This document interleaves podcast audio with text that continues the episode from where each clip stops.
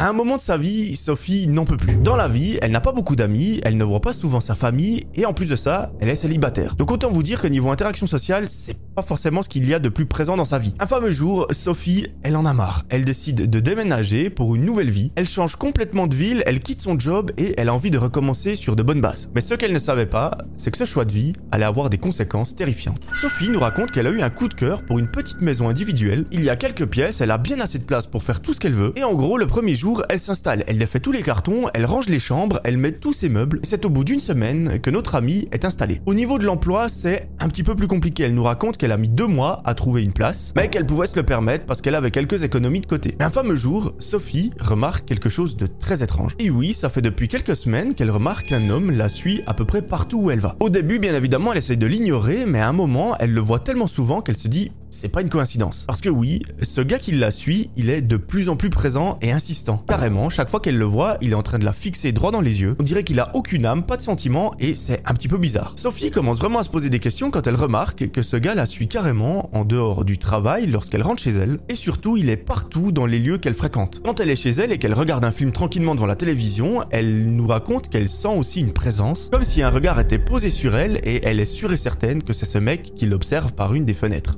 Elle nous raconte qu'elle est pas du tout à l'aise, ça fait beaucoup pour elle, et elle décide de changer son emploi du temps pour l'éviter le plus possible. Mais malheureusement, même cette technique, ça fonctionne pas. Le mec, partout où elle va, il est là. Là, elle arrive à un point où elle ne sait juste pas quoi faire parce qu'elle est surveillée, traquée, suivie, elle est pas libre, et surtout, elle ne sait pas qui est ce mec. L'histoire prend une autre tournure lorsqu'un fameux jour, euh, Sophie est chez elle et elle va relever le courrier. Elle ouvre une enveloppe et à l'intérieur de celle-ci, elle voit une lettre qui est assez cartonnée et en la dépliant, elle voit qu'il y a des photos qui sont collées. Très vite, euh, Sophie remarque que la personne sur les photos, c'est pas une personne inconnue, c'est elle. C'est un espèce de collage complètement bidon, il n'y a pas de texte, il y a juste des photos qui sont superposées les unes sur les autres et c'est elle dessus. Quand elle est dans la rue en train de marcher, quand elle est en train de faire ses courses, et pire encore, quand elle est assise sur son canapé. Bon là, Sophie nous raconte qu'elle a tout essayé. Elle a essayé de changer ses horaires, elle a engagé un détective privé, elle allée dormir quelques jours chez une amie qu'elle a rencontrée dans la ville, mais rien à faire. Ce mec continue de la suivre partout. Un fameux soir, Sophie est chez elle et elle a une petite faim. Elle décide donc naturellement de se commander une petite pizza et au bout de 40 minutes,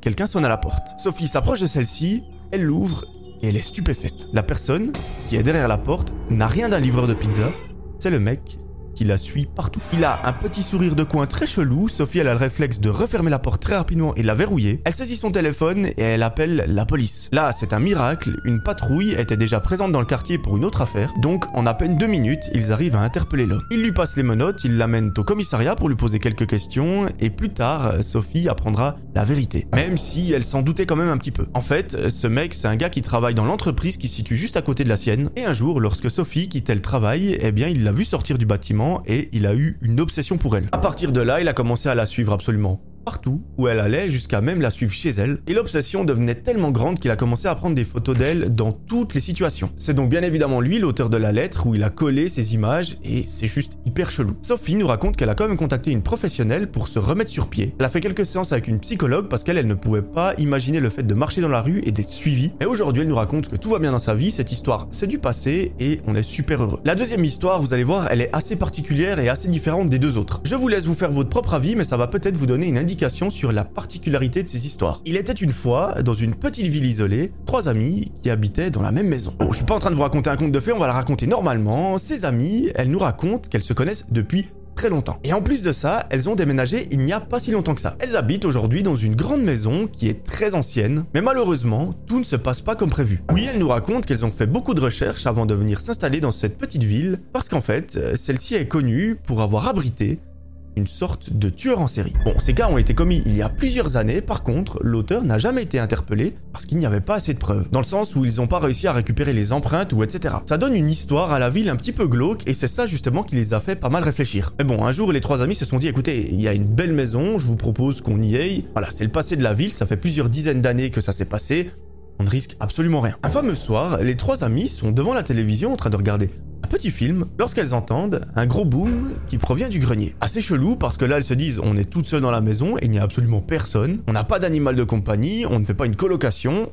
euh, d'où peut provenir ce boom? Les trois amis se regardent et l'une d'entre elles dit Sarah, tu vas aller voir. Sarah dit oubliez direct, si on y va c'est les trois mais c'est hors de question, j'y ai toute seule. En plus de ça, à ce moment-là, dehors, il pleut, il y a de l'orage, il y a du tonnerre, c'est tout le scénario d'un film d'horreur. Les trois amies se lèvent du canapé, elles se rendent vers le grenier et elles ouvrent la trappe. Elles nous racontent que c'est la deuxième fois qu'elles vont dans ce grenier. La première fois, c'était lors de l'état des lieux, lorsqu'elles ont emménagé dans la maison. Mais là, à peine la trappe ouverte, une odeur juste abominable envahit leurs narines. L'une d'entre elles prend son téléphone, elle allume la lampe de poche et elle s'infiltre les trois dans le grenier. À un moment, une des filles remarque une très grande armoire et elle décide d'ouvrir la porte. Là, elle dit Les filles, venez voir. En fait, cette armoire ne sert pas à stocker des choses, c'est une sorte de passage qui mène à une autre pièce. En gros, vous ouvrez la porte et il n'y a pas de fond, c'est juste un passage. Les trois amies se regardent, elles sont complètement flippées et elles se disent bon, on va aller les trois dans cette pièce pour voir ce qui se passe. On n'a jamais vu de notre vie, on ne l'a pas vu euh, pendant l'état des lieux. C'est pas vraiment ce qu'on va y trouver. En plus de ça, cette odeur, elle est juste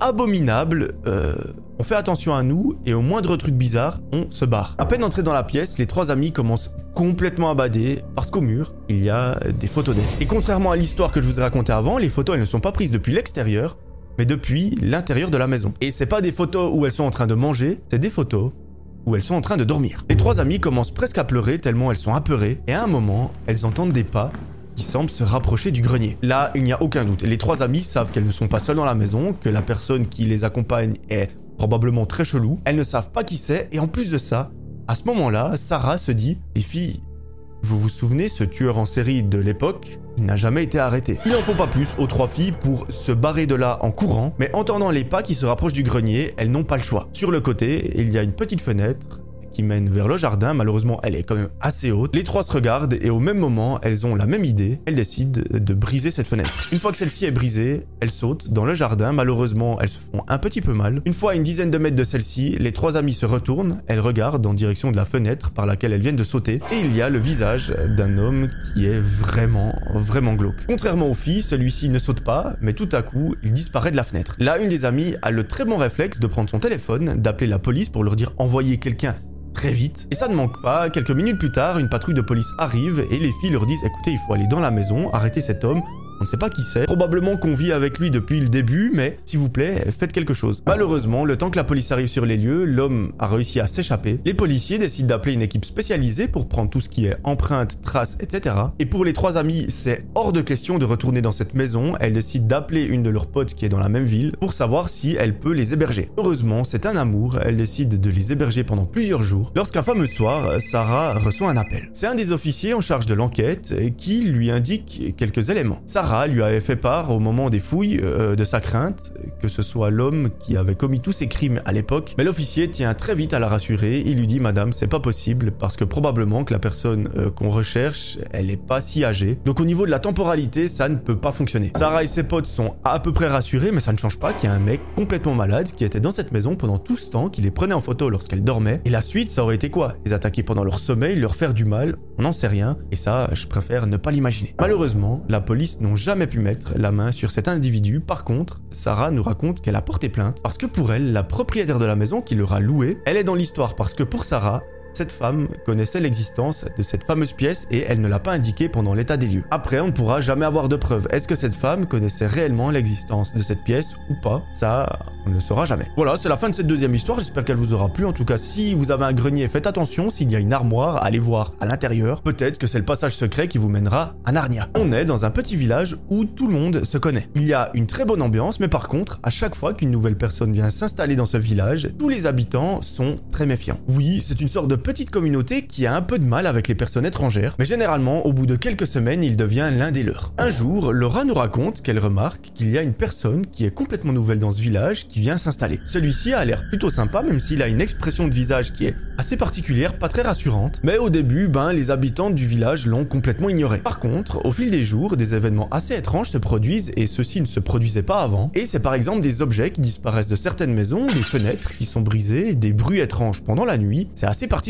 Bien évidemment, très vite, les habitants du village ont commencé à soupçonner la personne étrangère qui venait de s'installer. Très vite, les habitants du village ont formé une petite équipe pour surveiller la maison de l'individu, juste pour s'assurer qu'il ne fasse rien de mal. Mais un soir, les faits vont prendre une tournure complètement glauque. Une vieille femme est assassinée chez elle lorsqu'elle était sur le canapé, et bien évidemment la nouvelle s'est répandue en à peine quelques heures dans tout le village. À un moment, Laura obtient une information qui va être capitale. Apparemment, sur la scène de crime, une écharpe noire aurait été retrouvée. Lorsque Laura apprend ça, dans sa tête, ça fait ding, elle sait qui est l'auteur. Elle contacte très vite la police pour leur dire écoutez, cette écharpe, je sais à qui elle appartient. C'est très probablement celle d'une personne qui vient de s'installer dans le village. Et oui, elle nous raconte que lorsqu'elle a vu cette personne venir s'installer, il avait une très longue écharpe noire. Après, est-ce que c'est réellement la sienne?